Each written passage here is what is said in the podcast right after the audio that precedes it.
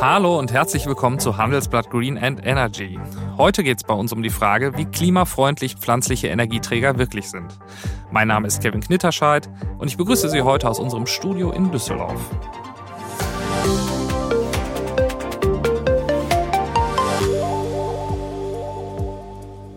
Die deutsche Wirtschaft hat in den vergangenen Monaten schmerzhaft gespürt, was es bedeutet, bei der eigenen Energieversorgung von anderen Ländern abhängig zu sein.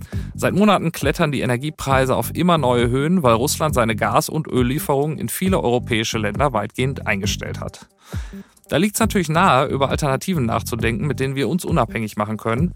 Im Fall von Deutschland ist das aber schwierig, weil wir hierzulande kaum über konventionelle Gas- oder Ölvorkommen verfügen. Da wäre es doch schön, wenn wir Öl und Gas einfach anpflanzen könnten, oder? Und tatsächlich gibt es mit der sogenannten Bioenergie eine Alternative zu den klassischen fossilen Energieträgern, die sich erst über viele Millionen Jahre unter Einsatz von organischem Material, Druck und Wärme in unserer Erdkruste gebildet haben. Am bekanntesten sind wahrscheinlich Biogas und Biosprit, die schon heute eine wichtige Rolle im deutschen Energiemix spielen. Im Gegensatz zu ihren fossilen Pendants gelten sie zudem als klimafreundlich. Aber auch zu Recht? Darüber wollen wir heute mit zwei Gästen sprechen. Einmal mit Katrin Anna Frank, die sich bei der Deutschen Umwelthilfe mit dem Thema Biosprit beschäftigt. Doch zunächst geht's ums Biogas. Dafür begrüße ich nun mit Ihnen Hans Oechsner, Leiter der Landesanstalt für Agrartechnik und Bioenergie an der Universität Hohenheim und ausgewiesener Experte für Biogas. Herr Oechsner, herzlich willkommen.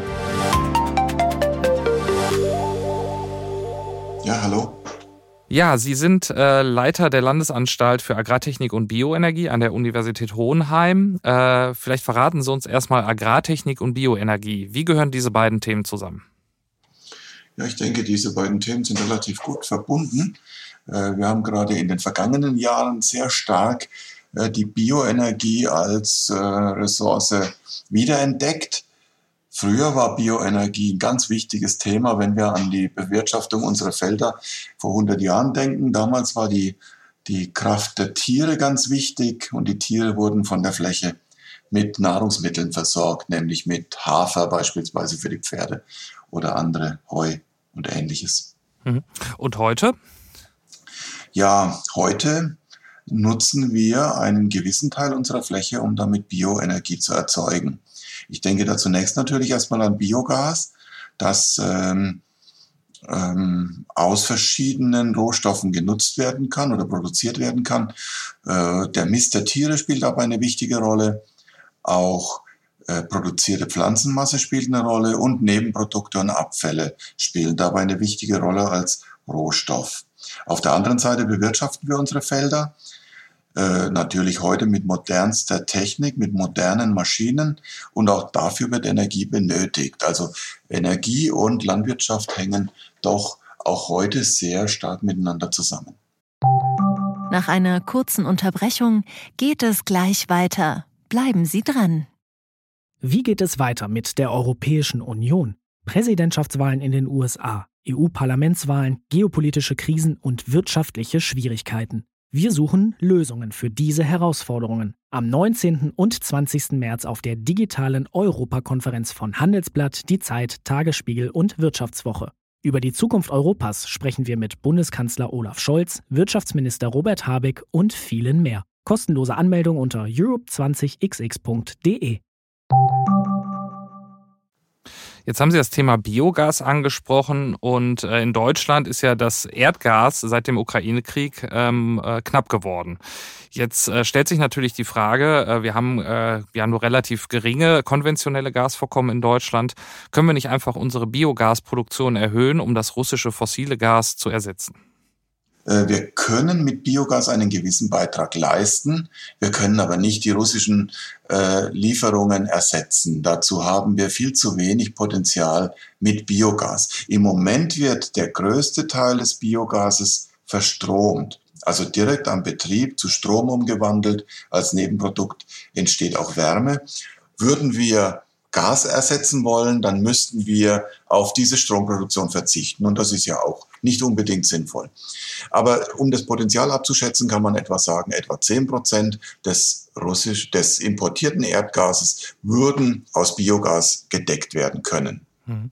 Jetzt ähm, gibt es äh, Biogasreaktoren ja schon zu Tausenden in Deutschland. Ähm, ich habe mal nachgeschaut, es sind ungefähr fünf Prozent unseres Gasbedarfs, den wir im Moment aus, aus Biogas decken. Das heißt, äh, grundsätzlich hätten wir das Potenzial für eine Verdopplung. Da stellt sich mir natürlich die Frage, warum ist der äh, Ausstoß denn im Moment so gering? Ja, das hat Regelungsgründe. Äh, in Deutschland ist, die, ist der Strom ein ganz wichtiges Thema. Wir, wir können Strom ja äh, aus erneuerbaren Quellen nur aus bestimmten Ressourcen äh, gewinnen. Und ähm, als man beispielsweise das Erneuerbare Energiengesetz im Jahr 2000 oder vor 2000 entwickelt hat, äh, hat man sehr stark auf den Strom gesetzt.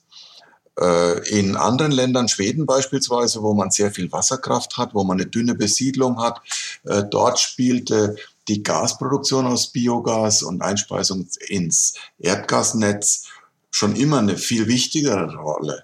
Ich will jetzt aber nicht sagen, dass die Einspeisung ins Erdgasnetz der bessere Weg ist. Man muss es abwägen, man muss entscheiden, was ist äh, vernünftig, an welcher Stelle ist es vernünftig. Und ich denke, auch die Nutzung für die Stromerzeugung ist ein ganz wichtiger Weg und ein sehr vernünftiger Weg. Ähm, jetzt ist natürlich die Verwendung auf der einen Seite ähm, klar, wir brauchen Erdgas, äh, wir brauchen Gas und äh, sind dementsprechend dann auch auf verschiedenste Quellen angewiesen. Aber vielleicht schauen wir mal auf die andere ähm, Seite. Welche Folgen hätte denn die Biogasgewinnung auf die Landwirtschaft? Äh, müssen wir beispielsweise Monokulturen fürchten, weil manche Pflanzen eben energiereicher sind als andere? Hm, ja, das wäre jetzt so eine negative Sichtweise. Also ich denke, zunächst hat Biogas eine sehr positive Wirkung auf die Landwirtschaft. Wir können in den landwirtschaftlichen Betrieben mehr Wertschöpfung erzielen. Das haben wir in den vergangenen Jahren gesehen. Sie hatten ja vorhin schon gesagt, dass wir eine große Zahl an Biogasanlagen haben. Äh, es sind knapp 10.000, 9.600 etwa äh, an der Zahl. Und äh, diese Biogasanlagen sind in der Regel mit landwirtschaftlichen Betrieben verbunden. Und für diese landwirtschaftlichen Betriebe stellt diese äh, Energieerzeugung eine neue Wertschöpfungsmöglichkeit dar. Sie können damit, äh, Sie können damit Geld verdienen. Sie können damit auch Geld in den ländlichen Raum bringen. Äh, Sie können damit Arbeitsplätze erhalten. Und äh, ja, letztendlich führt das dazu, dass der ländliche Raum einerseits belebt bleibt, dass also die jungen Landwirte, die Nachfolger Interesse haben, in der Landwirtschaft zu bleiben. Das ist, glaube ich, ein ganz wichtiges Thema. Und es ist auch äh, letztendlich eine gewisse Unterstützung oder Stabilisierung des, der Nahrungspreise damit gegeben. Das ist natürlich jetzt vor dem Hintergrund steigender Nahrungspreise durch den äh, Krieg Russlands in der Ukraine äh, eine eigenartige Aussage. Aber wenn wir ein paar Jahre zurückgucken, 10, 15 Jahre, damals waren die Nahrungspreise teilweise extrem niedrig. Getreide hat weniger als 10 Euro pro 100 Kilogramm gekostet. Auf der anderen Seite der Brennwert dieses Getreides lag bei 25 Euro pro, pro 100 Kilogramm. Also da zeigt sich ja auch, dass das kein vernünftiges Verhältnis war. Äh, ja, inzwischen sind die Getreidepreise natürlich gestiegen und damit auch die Verhältnisse etwas geändert. Aber trotzdem denke ich, dass es wichtig ist, dass wir unsere Fläche bewirtschaften. Wir haben eine Kulturlandschaft, wir haben eine Produktion von Nahrungsmitteln auf der Fläche und äh, auch die Produktion von Energie auf der Fläche kann durchaus Sinn machen. Jetzt gibt es ja immer wieder das Argument, ähm, dass der Anbau von Energiepflanzen den Anbau von Lebensmitteln verdrängen könnte. Ähm, jetzt habe ich schon aus Ihren Ausführungen mitgenommen, dass das natürlich auch sehr stark davon abhängig ist, wie die Preise dieser beiden äh, Güter aussehen könnten. Deswegen möchte ich gerne mal umgekehrt fragen, ähm, äh, wenn die Produktion von Nahrungsmitteln profitabler wird als die von Energie äh, für den Landwirt, besteht da nicht auch die Gefahr der ja, sicheren Versorgung mit, mit Energie, wenn wir uns allzu sehr auf Biogas verlassen? Mhm. Das ist natürlich ein Argument. Äh, vielleicht müsste man da zunächst mal anfangen, äh, um aufzulisten, wie heute Biogas produziert wird oder aus welchen Quellen. Also ich habe es vorhin schon mal angedeutet, wir können den Mist der Tiere nehmen. Etwa 50 Prozent äh, des, der Masse, die in Biogasanlagen einfließt, ist der Mist der Tiere. Dann haben wir noch zusätzlich Energiepflanzen. das sind etwa äh, weitere 45 Prozent etwa, die in, der, in Form von Energiepflanzen in die Biogasanlagen laufen. Und wir haben etwa fünf Prozent Abfallstoffe, die in die Biogasanlagen gehen. Äh, dieses Verhältnis kann sich natürlich ändern. Es ist sehr sinnvoll, Gülle, also Mist der Tiere, für die Biogasanlage zu nutzen, weil der keine andere äh, ja, nee, ich muss anders sagen, weil dieser Mist einfach sehr vorteilhaft ist, wenn er die Biogasanlage durchläuft. Er gibt einen Teil seiner Energie ab, es wird Kohlenstoff entnommen, dieser Kohlenstoff steht uns dann in Form von Methan oder Biogas zur Verfügung. Die Nährstoffe bleiben komplett erhalten in diesem Mist. Sie werden sogar in eine Form überführt, die besser pflanzenverträglich ist, die diesen Mist als wertvolleren Dünger letztendlich äh, äh, werden lässt. Und das ist, denke ich, sehr vernünftig. Äh, also unbestritten muss der Mist in die Biogasanlagen. Und von dem Mist nutzen wir derzeit nur ein Drittel. Das heißt also, dieses Potenzial muss deutlich ausgebaut werden. Mehr von diesem Mist muss in die Biogasanlage gehen. Und genau zu dieser Frage bearbeiten wir auch äh, derzeit Projekte, bei denen wir überlegen, wie kann man das fördern? Unter welchen Bedingungen kann ich mehr von diesen eigentlich immer anfallenden Mist in die Biogasanlage bringen. Der nächste Bereich, der äh, nicht genutzt wird, sind äh, oder zu wenig genutzt sind, wird, sind Abfallstoffe. Ich habe Ihnen vorhin schon gesagt, etwa fünf Prozent äh, Abfall äh, der Masse, die in die Biogasanlagen geht, sind Abfallstoffe. Und diese Abfallstoffe können beispielsweise Speisereste aus der Großküche sein, können Flottatfette aus dem Schlachthof sein, können äh, Reinigungsabwässer aus äh, Molkereien und ähnliches sein. Es können aber auch Nebenprodukte der Nahrungsmittelproduktion sein. Also beispielsweise, wenn wir an Bier denken, dort entsteht ein, ein Treber, der zwar als Futter genutzt werden kann, der aber auch in der Biogasanlage äh, als Energieträger genutzt werden kann. Oder wenn wir an die Weinproduktion oder Fruchtsaftproduktion denk denken, der Trester, der Apfeltrester, Traubentrester, der wird so gut wie gar nicht äh, sinnvoll genutzt, sondern er wird einfach ähm, ja wieder zurück auf die Fläche gebracht, äh, um zumindest den Düngewert noch zu nutzen. Aber energetisch geht er verloren und das ist zu schade. Solche Materialien gehören in die Biogasanlage. Auch äh, auch von anderen Pflanzen. Mir fällt jetzt gerade der Hopfen ein, wo ich ja nur die Dolde ernte und die gesamte Pflanze wird nicht genutzt. Die kann auch gut in die Biogasanlagen gegeben werden. Das sind so, äh, das sind so Stoffe, die äh, noch zusätzliche Potenziale beinhalten und die in Zukunft äh, genutzt werden müssen. Natürlich ähm, habe ich bei Nahrungsmitteln und ähm, äh, Biogas leichter die Wahl zu switchen. Ich kann also den Mais, den ich heute für die Biogasanlage äh, produzieren möchte, noch während des äh, Produktionsjahres äh, umswitchen und sagen, okay, der Nahrungsmittelpreis ist so stark gestiegen äh, oder der, der Preis für das, für, den, für das Maiskorn, es macht Sinn, das in die Nahrungsmittelschiene zu geben. Und das ist ja auch sehr sinnvoll und ein ganz großer Vorteil von dieser Technologie. Denn wenn ich andere Produktionszweige wähle, dann bin ich gebunden, über Jahre, Jahrzehnte gebunden. Bei solchen äh, Formen kann ich noch während der Produktion der Pflanze entscheiden, welcher Weg ist wichtiger. Auch wenn Krisen eintreten, auch wenn Hungersnöte drohen würden, kann ich noch umswitchen und solche Stoffe dann in den Bereich schieben, der mir wichtiger ist, also weg von der Energie zur Nahrungsmittelproduktion. Ähm, jetzt ist es ja so, dass äh, Biogas äh, als klimaneutral gilt, weil das CO2, das bei der Verbrennung äh, in die Atmosphäre abgegeben wird, ja zuvor von den Pflanzen aus der Atmosphäre entzogen wurde. Ähm, da stellt sich für mich natürlich die Frage, warum wir dieses CO2 überhaupt wieder in die Atmosphäre abgeben sollten, angesichts der Herausforderungen, die uns ja, vor die uns ja der Klimawandel stellt. Also wäre es da nicht besser, das CO2 im Pflanzenmaterial zu belassen und irgendwie einzuspeichern, um eine CO2-Reduktion hinzubekommen? Ja, das ist äh, ja ein schwieriger Ansatz. Ähm, in gewisser Weise wird auch eine Lagerung von Kohlenstoff über den Biogasprozess auf der Fläche bewirkt. Aber das ist nur ein kleiner untergeordneter Anteil.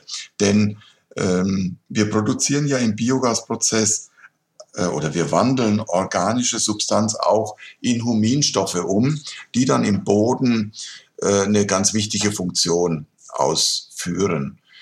Ähm, das wäre so ein Weg. Aber ich denke, der wichtigere Weg ist es, Energie zu erzeugen, die Sonnenenergie zu sammeln und damit Kohlendioxid aus der Luft aufzunehmen, in, in Kohlenstoffformen, in Form von Zuckerstärke äh, in der Pflanze zu speichern und dann wieder abzugeben. Und dieser klein, äh, kleine CO2-Kreislauf, also zeitlich betrachtet kurzzeitige CO2-Kreislauf, ist natürlich für die Umwelt unproblematisch. Der problematische ist dieser Kreislauf, fossiles CO2 zu produzieren, also fossilen Kohlenstoff, der vor Millionen von Jahren äh, in, der, in der Erdkruste gelagert wurde, dann wieder in kurzer Zeit zu emittieren. Das ist das Problem. Bei diesem äh, Biogas CO2, das geht in kurzen Zeiten im nächsten Jahr schon wieder in die nächste Pflanze und steht dann wieder zur Verfügung. Der ist völlig unproblematisch. Ähm, nun äh, haben wir bereits darüber gesprochen, dass äh, Biogas dann besonders äh, klimafreundlich ist, wenn sie natürlich vor allen Dingen aus äh, ähm, Gülle und, und Abfällen besteht. Wie lässt sich denn dieser Anteil perspektivisch aus Ihrer Sicht erhöhen? Also wie kriegen wir mehr unseres, äh, unserer Abfälle auch tatsächlich in diesen Stoffkreislauf rein? Durch äh, Überzeugung, durch, durch ähm, ja, Argumentation. Äh, wenn ich jetzt beispielsweise an Bioabfall denke, an die braune Tonne und auch das Grünschnittmaterial von unseren Gärten, das sind etwa insgesamt 10 Millionen Tonnen äh, Substanz. Und von diesem Material gehen nur etwa 10 Prozent in die Anaerobschiene, also zur Biogaserzeugung. Der Rest geht über Kompostierung. Und das ist schade. Denn dort habe ich zwar am Ende auch einen organischen Dünger, nämlich den Kompost, den ich dann auf die Flächen bringen kann und der dort im Prinzip auch diese Nährstoff- und Humuswirkung bringt. Aber äh, ich habe vorher nicht Energie rausgeholt. Während der Umsetzung des Kompostes wird auch CO2 frei, unkontrolliert CO2 frei, äh, weil dort eben diese destruierenden Mikroorganismen äh, aus Kohlenstoff CO2 produzieren für ihren eigenen äh, ja, Stoffwechsel. Äh, deswegen wäre es viel sinnvoller, man würde bei jeder der äh, Bioabfall Kompostierungsanlagen, zumindest bei den größeren, eine Anaerobschiene vorschalten und am Ende kommt auch wieder Kompost heraus, aber es ist einfach äh, noch eine zusätzliche Möglichkeit, Energie zu erzeugen. Quasi kostenfreie Energie, äh, wo wir keine anderen äh, Alternativen dafür äh, beeinträchtigen. Das heißt, ich persönlich nehme für mich mit, wenn ich äh, zu Hause in meinem Garten äh, einen Komposthaufen habe, dann ist der vielleicht besser bei meinem lokalen Landwirt aufgehoben als bei mir selbst. Habe ich Sie da richtig verstanden? Eigentlich ja, wobei das natürlich auch eine rechtliche Frage ist. Ähm, wir haben ja in Deutschland auch eine getrennte, getrennte Sammlung von, von den verschiedenen Abfallfraktionen und da ist die Biotonne ganz wichtig und wir haben ja auch im Kreislaufwirtschaftsgesetz eine Festlegung, dass überall äh, die Möglichkeit bestehen sollte, dass man den Bioabfall in der Tonne abgibt an einen Sammler. Nur dieser, diese Kommune, dieser Kreis, die müssten einfach mehr von diesen Anaerob-Anlagen zwischenschalten. Das war im Prinzip eine Preisentscheidung. Man hat äh, vor etwa 20 Jahren meistens, als man sehr stark in diese getrennte Sammlung von Bioabfall eingestiegen ist, entschieden, aus Kostengründen mehr in Kompostierungsanlagen zu investieren. Anaerobanlagen waren teurer, Energie war relativ billig damals und damit war es natürlich wirtschaftlich für die äh, für die äh, Kreise interessanter, in diese Richtung zu gehen.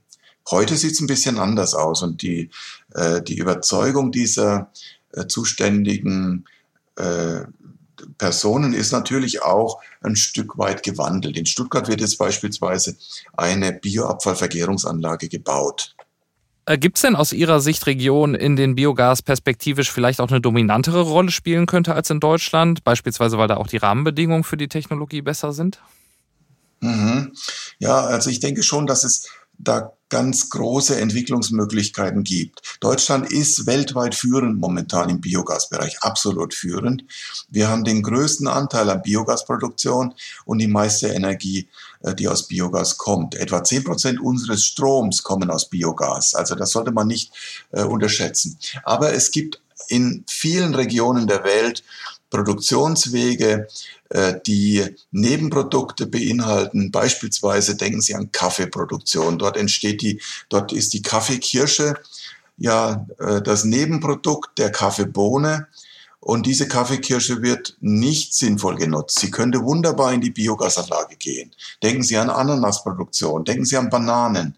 Überall dort gibt es Ansätze. Wir haben auch Kooperationen mit Partnern in Äthiopien, in Brasilien, in Costa Rica, wo man an solche Dinge bereits denkt aber momentan noch nicht praktiziert. Und da ist ein enorm großes Potenzial da, wo man auch beispielsweise Holz ersetzen könnte, was oft in solchen Regionen als Brennstoff genutzt wird, damit CO2-Emissionen einspart und so weiter. Also da sind viele Potenziale da, die überhaupt nicht genutzt werden. Und deswegen ist es auch wichtig, in anderen Ländern, tropischen Ländern, Entwicklungsländern, das Interesse an dieser Technologie stärker zu wecken. Ist auf jeden Fall auch äh, ein Bereich, den wir uns mal näher anschauen wollen in Zukunft. Herr Oechsner, vielen Dank für das Gespräch. Mhm, gerne, es war für mich eine Freude. Dankeschön. Ja, die Klimabilanz vom Biogas fällt also gemischt aus, je nachdem, welchen Ausgangsstoff man für die Produktion verwendet. Trotzdem, das haben wir gerade gelernt, hat der Energieträger seinen Platz im deutschen Energiemix. Doch wie sieht's mit Biosprit aus, den wir heute schon an der Zapfsäule tanken können? Auch hier dienen Energiepflanzen als Ausgangsmaterial. Die landwirtschaftlichen Bedenken gelten also ebenso wie beim Biogas. Doch kann die Klimawirkung das wieder wettmachen? Darüber spreche ich nun mit Katrin Anna Frank, Expertin für Agrokraftstoffe bei der Deutschen Umwelthilfe. Schön, dass Sie hier sind. Hallo, herzlichen Dank für die Einladung. Ja, wir haben gerade schon mit unserem Gast Hans Oechsner von der Uni Hohenheim äh, über landwirtschaftliche Bedenken beim Anbau von Energiepflanzen gesprochen, beispielsweise die Gefahr von Monokulturen. Ähm, inwieweit gilt diese Kritik denn auch für den Biosprit?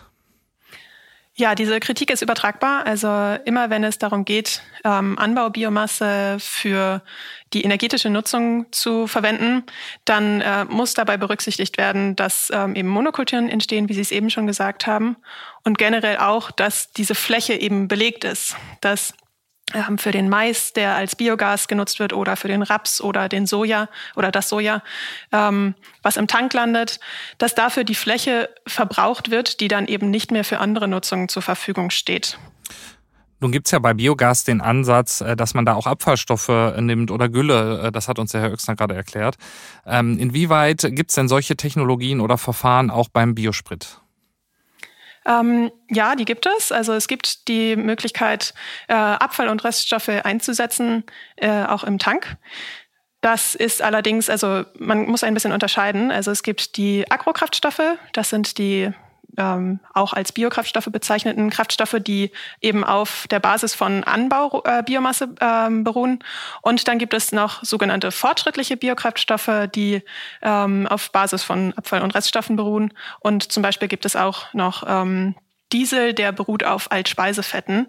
Ähm, Dabei muss man jetzt nochmal betonen, ähm, der aller, allergrößte Anteil von den im Verkehr eingesetzten ähm, biogenen Kraftstoffen beruht auf Anbaubiomasse. Ähm, das heißt, auch wenn über ähm, die Abfall- und Reststoffe gerne geredet wird und viel geredet wird, dann muss man sich klar machen, dass da trotz allem auch nur ein sehr begrenztes Potenzial da ist. Und zum Beispiel beim, beim Altspeiseöl, was ich eben schon erwähnt habe, da stammt schon jetzt ein großer Teil zum Beispiel aus Asien.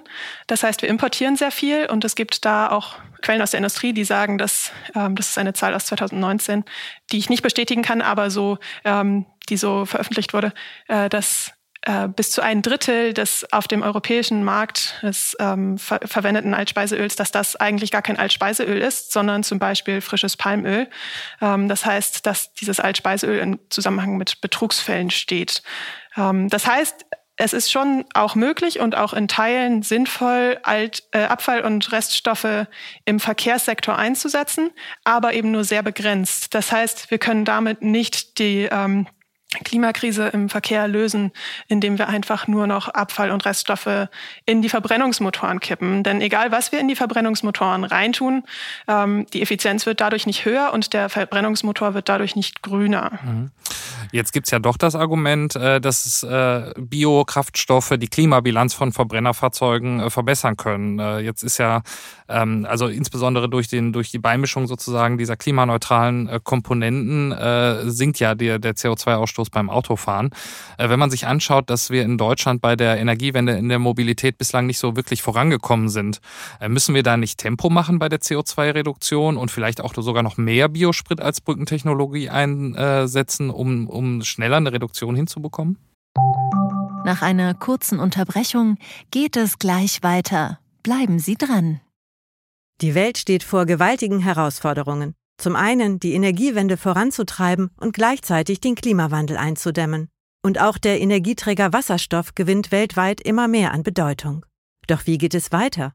Erfahren Sie mehr auf dem Handelsblatt Wasserstoffgipfel 2024 am 12. und 13. Juni in Essen. Infos unter handelsblatt-wasserstoffgipfel.de. Mit dem Vorteilscode Wasserstoff 2024 erhalten Sie einen Rabatt von 15% auf die Tickets. Die Frage, ob wir Tempo machen müssen im, beim Klimaschutz im Verkehr, bejahe ich auf jeden Fall. Ähm, da müssen, muss mehr passieren, da passiert viel zu wenig. Ähm, es wird viel zu viel auf Scheinlösungen gesetzt, statt äh, endlich eine grundlegende Mobilitätswende anzustoßen. Aber eben das ist auch der Punkt, die Scheinlösungen. Und äh, die Agrokraftstoffe sind eindeutig ein Teil davon. Denn auch wenn ähm, selbst amtliche Zahlen sagen, dass ähm, äh, oder ja, anzeigen, dass die Agrokraftstoffe einen Beitrag zum Klimaschutz leisten können, dann ist das nur der Fall, weil in diesen ähm, Bilanzen nicht alle Emissionen berücksichtigt werden. Und der entscheidende Faktor ist hier die Flächennutzung. Allein für die in Deutschland getankten Agrokraftstoffe ist weltweit eine Fläche von 1,9 Millionen Hektar belegt. Das ist eine Fläche, die ist größer als Sachsen. Die ist alleine für den Anbau von Raps, ähm, Weizen, Soja und Co. belegt, der bei uns in, ähm, in den Tanks landet. Und für diese Fläche, ähm, die könnte, also da, da sind äh, immense Opportunitätskosten, heißt das, ähm, die diese Fläche hat. Das heißt, wenn diese Fläche anders genutzt werden würde, ähm, zum Beispiel indem darauf ähm, Fläche, also indem diese Fläche renaturiert werden würde und natürlicher Vegetation erlaubt werden würde, sich darauf zu entwickeln, dann könnten wir darauf viel mehr Kohlenstoff speichern als ähm, angeblich durch die direkten Emissionen ähm, von den ähm, Agrokraftstoffen laut den ähm, amtlichen Zahlen eingespart werden würde. Und noch ein anderer Aspekt, der vielleicht auch noch sehr wichtig ist, ähm, ist, dass diese Fläche, da haben wir gerade letzte Woche ähm, eine neue Berechnung zu rausgebracht, ähm, die diese 1,9 Millionen Hektar, die ich eben angesprochen habe, wenn man darauf ähm, stattdessen einfach Nahrungsmittel anbauen würde, dann könnte damit der Kalorienbedarf von bis zu 35 Millionen Menschen gedeckt werden. Und 35 Millionen Menschen, das ist echt viel. Es gibt weltweit 45 Millionen äh, Menschen, die akut von Hungersnot bedroht sind. Das heißt, 35 Millionen sind davon schon mehr als 70 Prozent. Und das ist allein der, ähm, die Fläche, die für den in Deutschland getankten Agrosprit belegt ist. Würde man das sich nochmal anschauen für, die europäisch, für den europäischen Agrokraftstoffkonsum oder gar weltweit, dann würde diese äh, Zahl natürlich noch deutlich steigen. Inwieweit können sich diese Zahlen auch dadurch verändern, dass wir ähm, ja in eine Zeit reingehen, wo die Nahrungsmittelpreise ähm, steigen und es dementsprechend vielleicht auch für manchen Landwirt profitabler sein könnte, in Zukunft äh, wieder Lebensmittel anzubauen statt äh, äh Ausgangsmaterial für Agrokraftstoffe? Ähm, das war auch ein Argument von den Industrieverbänden zu Beginn des Ukraine-Krieges, als sich die sowieso schon hohen äh, Nahrungsmittelpreise nochmal drastisch ähm, erhöht haben, dass der Markt das regeln wird, quasi, dass ähm, wenn die Preise zu hoch sind für die Rohstoffe, dass dann eh ohnehin nicht mehr die Agrokraftstoffe eingesetzt werden. Leider hat sich die Vermutung überhaupt nicht bewahrheitet, dass äh, die erhöhten Nahrungsmittelpreise dazu führen, dass weniger Nahrung im Tank landet. Ähm, denn wie amtliche also Schätzungen von äh, einer äh, Statistikgruppe, die dem Wirtschaftsministerium unterstellt ist, schon herausgegeben hat, ähm, ist in den ersten neun Monaten dieses Jahres nochmal mehr Agrokraftstoff eingesetzt worden als in den Jahren davor. Das heißt, ähm, wir können uns da nicht allein auf den Markt äh, verlassen und wir brauchen stattdessen ähm, einen regulativen Eingriff, der ja auch von der ähm, Bundesregierung in Teilen schon angestrebt wurde. Ähm, Anfang des Jahres, als der Krieg ähm, ausbrach und die Preise eben so drastisch gestiegen sind, hat das Bundesumweltministerium unter der Führung von Steffi Lemke ein, ein Arbeitspapier zumindest vorgelegt für einen Vorschlag, die Förderung, die staatliche Förderung von Agrokraftstoffen zu beenden. Ähm, und dieser, dieses Arbeitspapier ist leider noch in der Diskussion und noch nicht umgesetzt, aber es ist dringend nötig, dass diese staatliche Förderung beendet wird. Denn ähm, ohne diese staatliche Förderung ist es, ähm, würden die Agrokraftstoffe nur in minimalen Mengen, wenn überhaupt, äh, eingesetzt werden, da es sich wirtschaftlich nicht lohnt für die Betriebe. Auf den Gesetzgeber möchte ich äh, gern gleich nochmal schauen, aber vielleicht schauen wir einmal kurz auf den Markt. Ähm, äh, wir haben ja gerade so ein bisschen die Bedenken beim Thema Biosprit aufgezählt. Ähm, und wenn ich mir jetzt anschaue, dass Mineralölkonzerne wie beispielsweise BP äh, damit äh, planen, bald sogenannte grüne Kraftstoffe einzuführen, da soll dann der Anteil äh, an, an Biosprit äh, bei 25 Prozent liegen ungefähr. Ähm, inwieweit rechnen Sie denn damit, dass das für den Brauch, äh, Verbraucher auch ein Kaufargument sein wird? Äh, da wird ja ein gewisser Aufpreis für verlangt werden. Das ist kein Problem. Immer mehr Menschen wollen ähm, gerne darauf achten, dass sie möglichst klimafreundlich ähm, sich fortbewegen können. Ähm, aber das Problem dabei ist, dass eben die Agrokraftstoffe als eine Lösung davon verkauft werden. Und dieses Image ähm, ist schon seit einer ganzen Weile gewachsen, aber auch schon sehr lange widerlegt. Ähm, seit 2008 gibt zum Beispiel das Umweltbundesamt, also die offizielle Umweltbehörde, ähm, gibt je, äh, immer wieder an, dass Agrokraftstoffe eine umwelt- und klimaschädliche Subvention sind. Das heißt, dieses Bild, was es öffentlich ähm, in Teilen jedenfalls auch gibt, ähm, ist falsch. Ähm, und ich ich kann das nicht einschätzen, wie die VerbraucherInnen, ähm, das kommt wahrscheinlich auch auf die individuelle Entscheidung drauf an, aber und die Informationslage, ähm, aber vor allem auch die Debatte um die Nahrungsmittel dürfte bei einigen VerbraucherInnen dazu geführt haben, dass sie das vielleicht doch hinterfragen, ob es so gut ist, die Nahrungsmittel in den Tank zu kippen oder eben doch auf die Teller zu packen. Äh, ja, Sie haben es gerade schon erwähnt, auch die Bundesregierung denkt ja darüber nach, äh, Biokraftstoffen den Status der Klimaneutralität zu entziehen äh, und eben auch die Förderung einzustellen.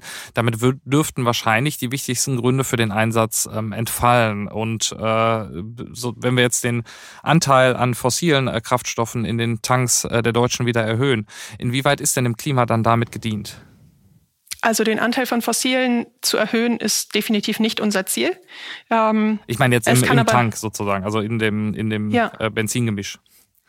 Ja, ähm, also es ist vielleicht eher andersrum. Die Agrokraftstoffe sind eine klimaschädliche ähm, äh, Option, die derzeit dem Verbrennungsmotor, also dem, den, den fossilen Kraftstoffen im Verbrennungsmotor beigemischt wird.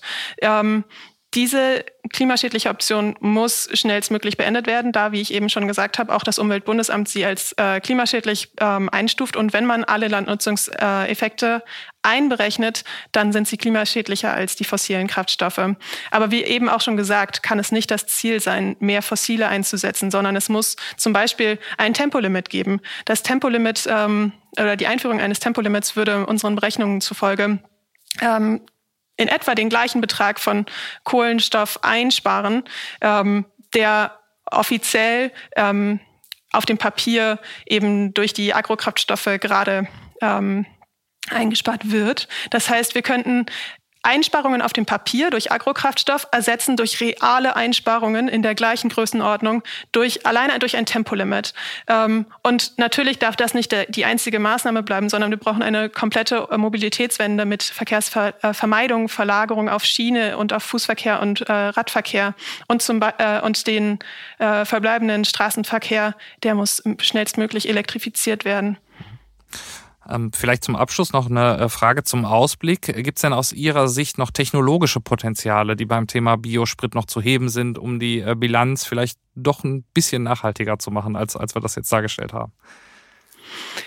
Leider wird es keine technologischen Änderungen geben können, die das Grundproblem lösen, ähm, weil eben für den Anbau von den ähm, benutzten Pflanzen immer Land verbraucht wird und diese Emissionen, die dadurch äh, direkt oder indirekt entstehen, ähm, eben das grundlegende Problem sind.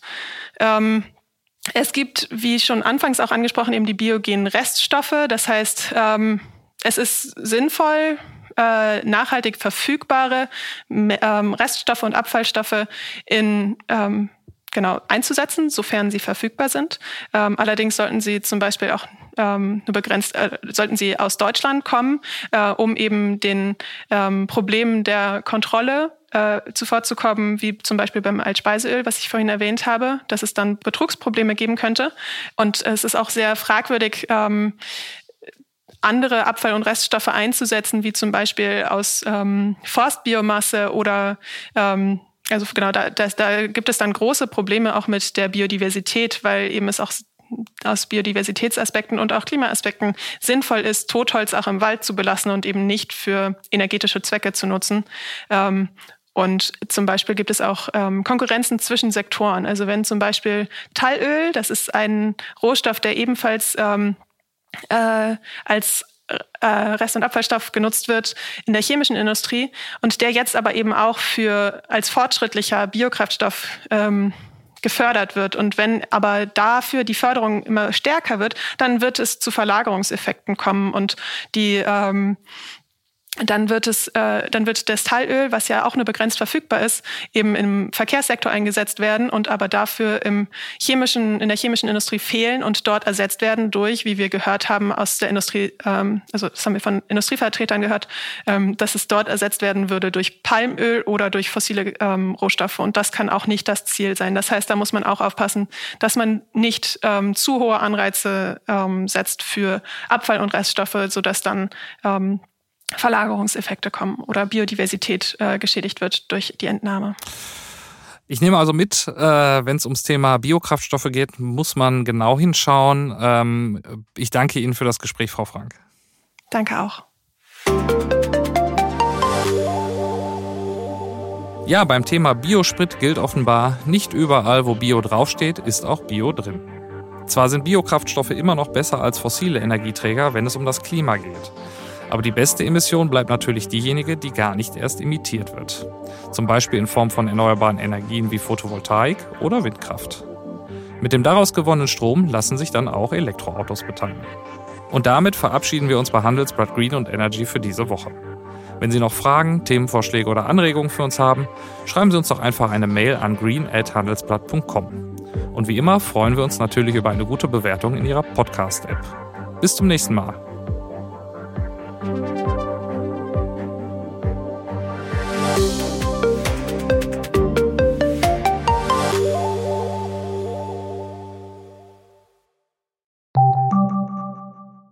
Die Welt steht vor gewaltigen Herausforderungen. Zum einen die Energiewende voranzutreiben und gleichzeitig den Klimawandel einzudämmen. Und auch der Energieträger Wasserstoff gewinnt weltweit immer mehr an Bedeutung. Doch wie geht es weiter? Erfahren Sie mehr auf dem Handelsblatt Wasserstoffgipfel 2024 am 12. und 13. Juni in Essen. Infos unter handelsblatt-wasserstoffgipfel.de. Mit dem Vorteilscode Wasserstoff 2024 erhalten Sie einen Rabatt von 15% auf die Tickets.